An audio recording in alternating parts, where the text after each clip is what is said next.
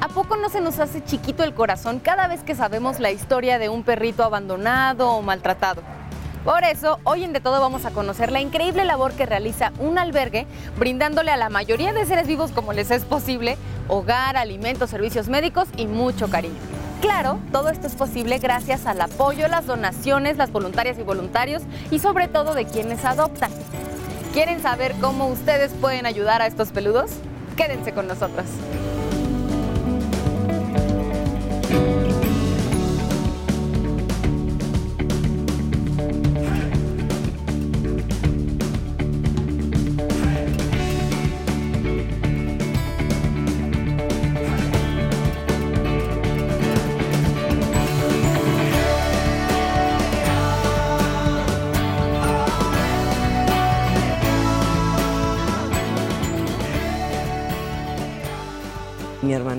A rescatar enanos, ella tenía su estética canina y es donde los empezó a ingresar. Realmente para abrir un refugio, una asociación, ayudar a animalitos no hay una regla, simplemente es comenzar a hacerlo y el camino te va marcando la guía para llegar a seguir ayudando a los enanos. Aquí tenemos ya 22 años. Realmente nuestra llegada fue en el 2002. Actualmente nuestra población es de 500 perritos, 20 gatitos, dos borreguitos, cuatro patitos y una tortuga.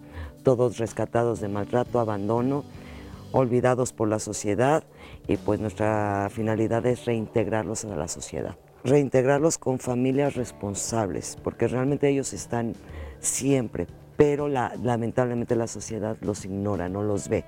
Entonces nos abocamos a mostrarlos y que la gente ge- concientice y si los van a adoptar queden en una familia responsable que realmente les vaya a dar una calidad de vida, tanto emocional como psicológica y como es y física, ¿no? Son varios factores. Entonces, nuestra labor es esa, eh, que ellos estén con familias que queden para toda la vida, que no los abandonen. La función de, nuestro refugio es eh, rescatar, rehabilitar y dar en adopción. La idea es que un refugio, un albergue, una, una C, es un hogar temporal, no definitivo, que tristemente muchos mueren aquí porque no son adoptados, sí, pero nuestra finalidad es que sea temporal, porque porque si no se, van en adopción nosotros no podemos seguir ayudando.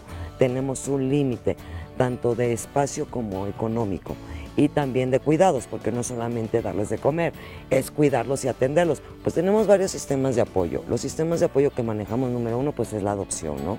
Que puedes adoptar un omellocanito, únicamente nos mandas un correo a adopciones yahoo.com.mx yo les mando una solicitud, soy la encargada de las adopciones, me envían la solicitud contestada, la reviso, les hago una llamada telefónica, valoramos eh, si la familia tiene la capacidad de tener un ser vivo en- en casa y obviamente darles el apoyo por si veo que tienen algunas, no tienen algunas nociones de un cuidado de un ser vivo, los hago conscientes de lo que van a adquirir, una responsabilidad y si ellos aceptan esto, la adopción es positiva. Si es positiva, ya concretamos la cita en mi casa.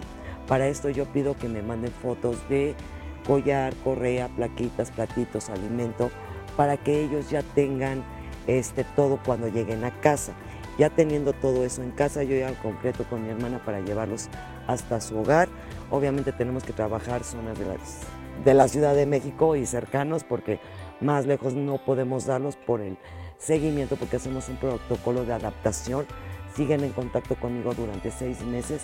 Me mandan fotitos, videos para ver cómo van, apoyarlos obviamente porque son parte de la familia. El que se vaya uno medio canito no significa que se va, que ya se va para siempre, sino se integran a la familia. Obviamente respetamos la situación de la privacidad de la familia y ya posteriormente, después de los seis meses, yo me retiro y tenemos adoptantes que actualmente me siguen escribiendo después de años y me siguen mandando fotitos y videos y esto lo compartimos en página para invitar a la gente a adoptar responsablemente y que ellos sean el mejor ejemplo de cómo es tener un enano en casa, ¿no?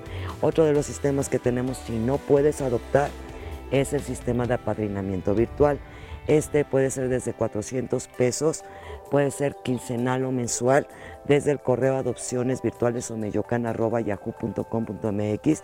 Nos encargamos de mandarles fotitos, eh, videos, les platicamos cómo va su ahijado, si se llega a enfermar, si es adoptado, si requiere algo en especial y si el padrino quiere apoyar, si es algo económico, si quiere apoyar con algún tratamiento, con cirugía, con lo que vaya a requerir su, enano y si no puede, le estamos avisando cómo está su, su ahijado o ahijada.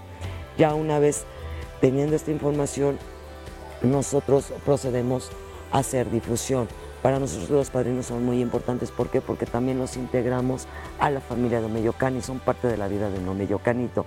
También tenemos el sistema de apoyo en económico en especie y también tenemos el sistema de voluntariado.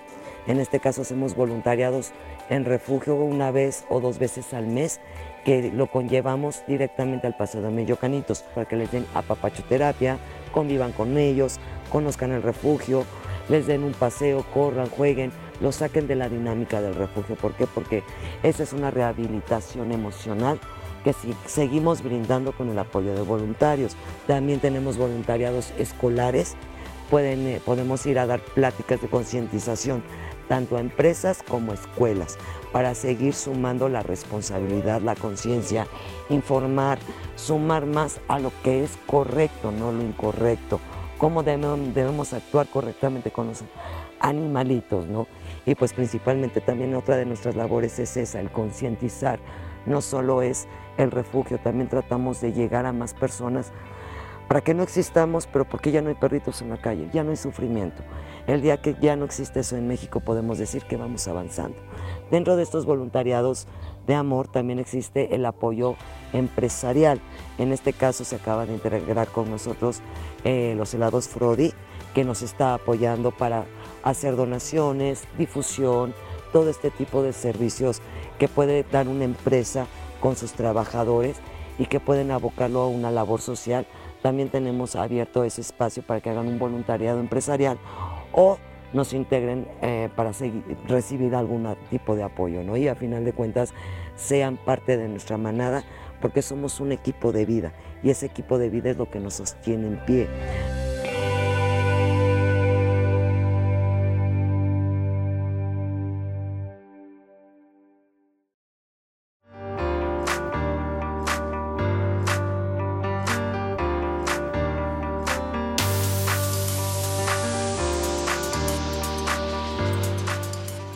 Las croquetas es una donación de nuestros amigos, de nuestros clientes, ¿no? Hoy estamos impulsando una iniciativa por quinto año consecutivo que se llama Croquetón, en donde buscamos concientizar a todas las personas en general sobre el maltrato y el abandono animal, ¿no? Esto se da a raíz de que hay este, hechos alarmantes en nuestro país. Eh, uno de ellos te lo comento, según el INEGI, hay 27 millones de mascotas en el país, de los cuales el 70% se encuentran en situación de abandono. O sea, estaríamos hablando de unos 17 millones, ¿no? La verdad es que son cifras eh, alarmantes y bueno, pues en el ADN de Frodi siempre ha estado la responsabilidad social, pues toca apoyar esta causa, ¿no? Y extendemos toda la invitación a todos los amigos de Frodi para que se acerquen a cualquiera de nuestras 53 sucursales donando croquetas, alimento húmedo o incluso juguetes. La única condición es que el alimento sea con caducidad y cerrado por seguridad alimenticia de los lomitos. Y esto se va a distribuir entre cuatro albergues que se encuentran en el Valle de México.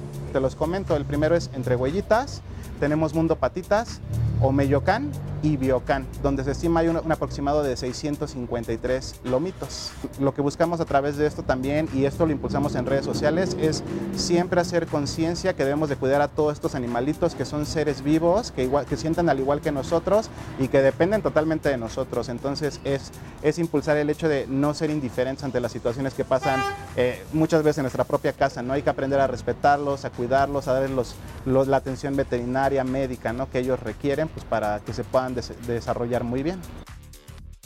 Eh, mi labor aquí eh, como médico pues es cuidar la salud de, todos los pequeños que están rescatados. Eh, obviamente tenemos rescatados que llegan en deplorables condiciones, tenemos atropellados con enfermedades, parasitados, cachorritos, neonatos también. Entonces toda esa parte pues nos corresponde pues, a nosotros los médicos veterinarios pues cubrirla, ¿no? Es muy importante esterilizar tanto a los machos como a las hembras porque Tenemos tres beneficios este, importantes. Uno, pues es control de población, que obviamente tenemos muchos animalitos en situación de calle. Entonces también tenemos, es nuestra responsabilidad controlar esa situación y no seguir procreando animales. Otros beneficios que tenemos es cuestión enfermedades, prevención de enfermedades, que en este caso tenemos el tumor de glándula mamaria en lo que es en las hembras. Eh, nosotros al esterilizar reducimos ese porcentaje de, adquisición de esta, del tumor de glándula mamaria ya que tenemos artículos científicos donde nos basan esta información que la perra tiene una predisposición de contraer tumor de glándula mamaria en un 80-85%. Entonces, al quitar este estímulo hormonal, reducimos esa probabilidad de que contraiga este, pues el tumor de glándula mamaria. ¿no?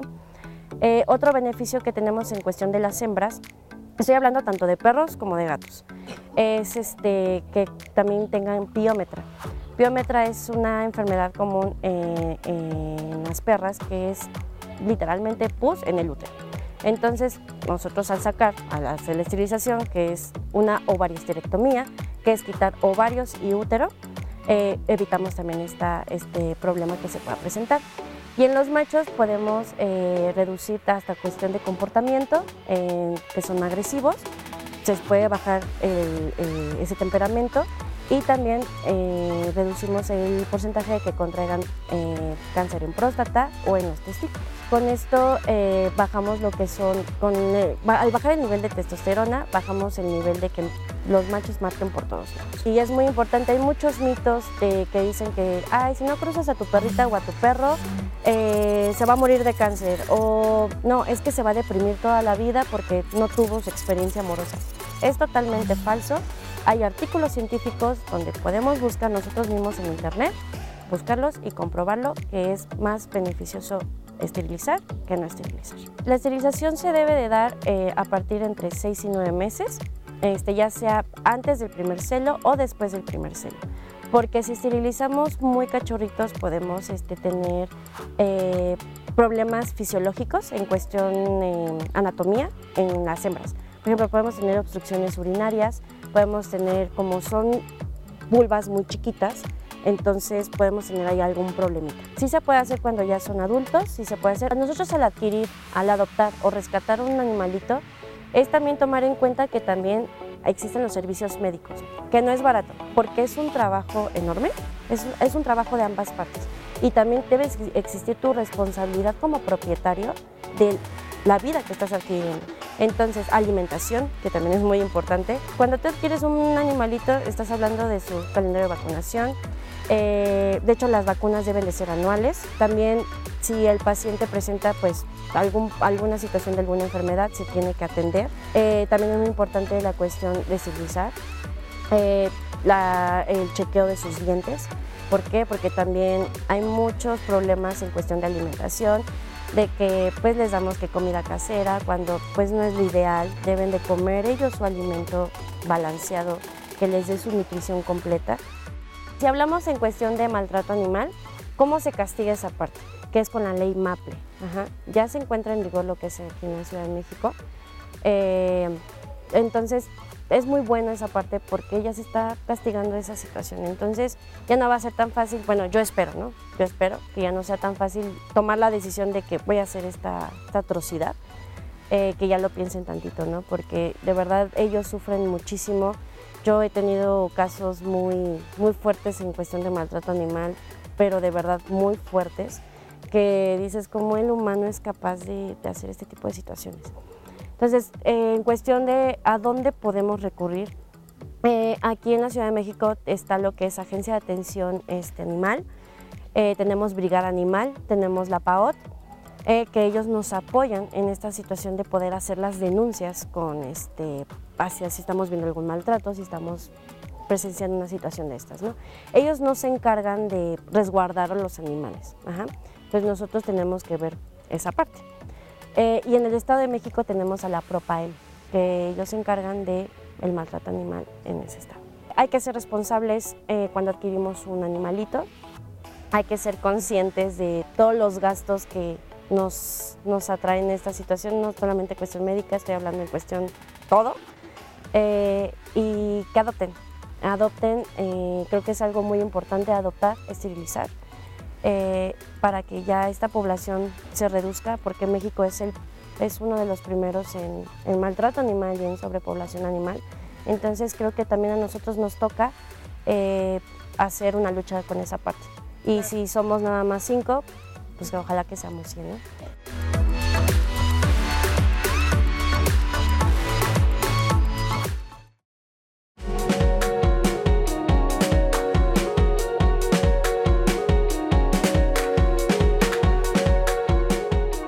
Yo soy médico veterinario y me dedico a la parte de la conducta en los perros. Aquí en el albergue Feyocán ayudo a, a las personas y a los perros a integrarse a un nuevo hogar y también apoyo cuando hay rescates a poder integrarlos al, al grupo, al albergue. Tengo que fijarme mucho en su lenguaje corporal. Afortunadamente los perros ahorita son transparentes. Digo ahorita por el punto evolutivo en el que, en el que están, ¿no? Otras especies son diferentes. Por ejemplo, los cuervos o algunos primates tienen la capacidad de mentir, los perros no. Entonces, eh, a través de su lenguaje corporal, ellos pueden eh, decir si tienen miedo, si experimentan ansiedad, si van a agredir, eh, etcétera, ¿no? Cómo, cómo se sienten en realidad y con base en eso yo puedo determinar qué hacer y qué no hacer, ¿no?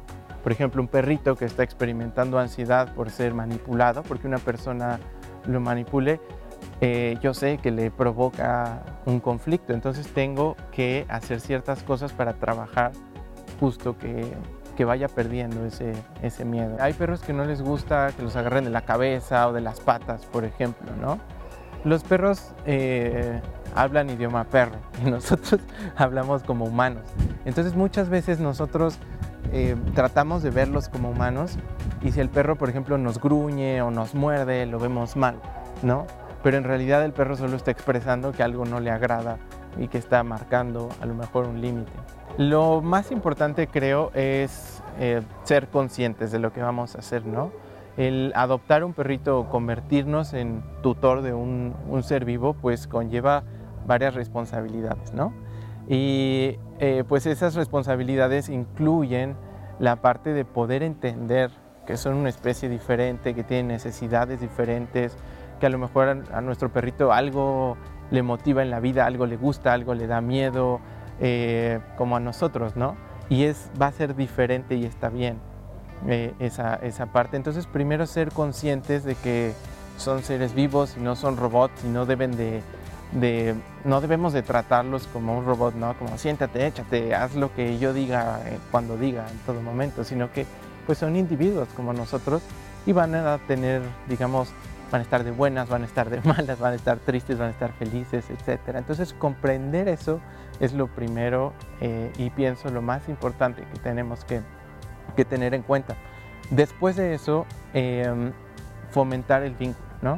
Aquí eh, muchos perritos lamentablemente llegan pues con alguna experiencia fea, ¿no? Que han vivido maltrato, abandono, golpes, etc. Y, y pues son traumas que no, no, se quitan con una medicina, ¿no? Son cosas que tal como si nos lo hicieran a nosotros, lo vamos a recordar por mucho tiempo y vamos a actuar en consecuencia. Entonces, eh, mi trabajo es cómo ayudarle a, ese perro y a, esa persona, a su nueva familia, a adaptarse de la mejor manera y a, promover un, vínculo sano, ¿no?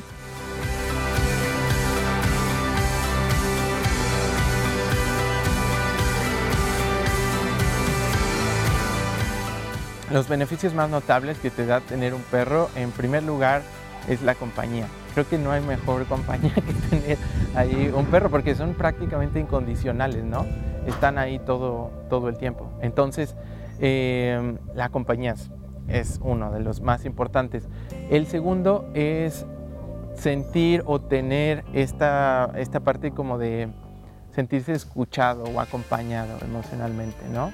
Los perros han desarrollado una capacidad impresionante de leer a los humanos, de leernos. Entonces, saben cuando estamos tristes o cuando estamos enojados, saben muy bien todo, todo esto y pueden, em, digamos, ser hasta cierto punto terapéuticos, ¿no? Tener un perro que te acompañe en algún proceso difícil.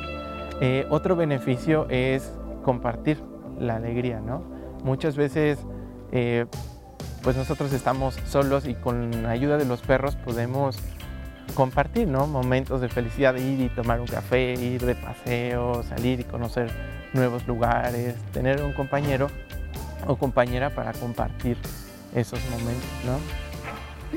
Si quieres consentir a tu perro después de un paseo, qué mejor que con un helado, pero no un helado para humanos, sino un helado especial para los caninos. Ven, Chichi, ven.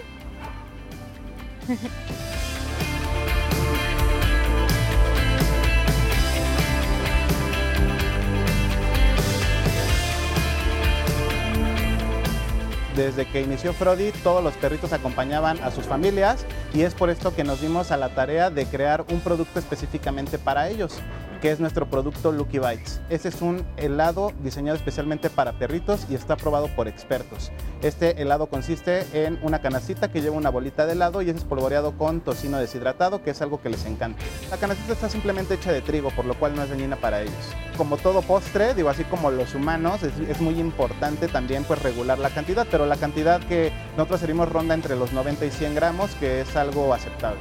Ya tiene aproximadamente 5 años cinco años que creamos este producto, como te comentaba, justamente porque las familias que nos visitaban en sucursales siempre iban con el, perrito y bueno, pues les compraban helado que era para humano, que sabemos muchas veces no es benéfico para su salud y es por eso que se decidió hacer algo especialmente para ellos.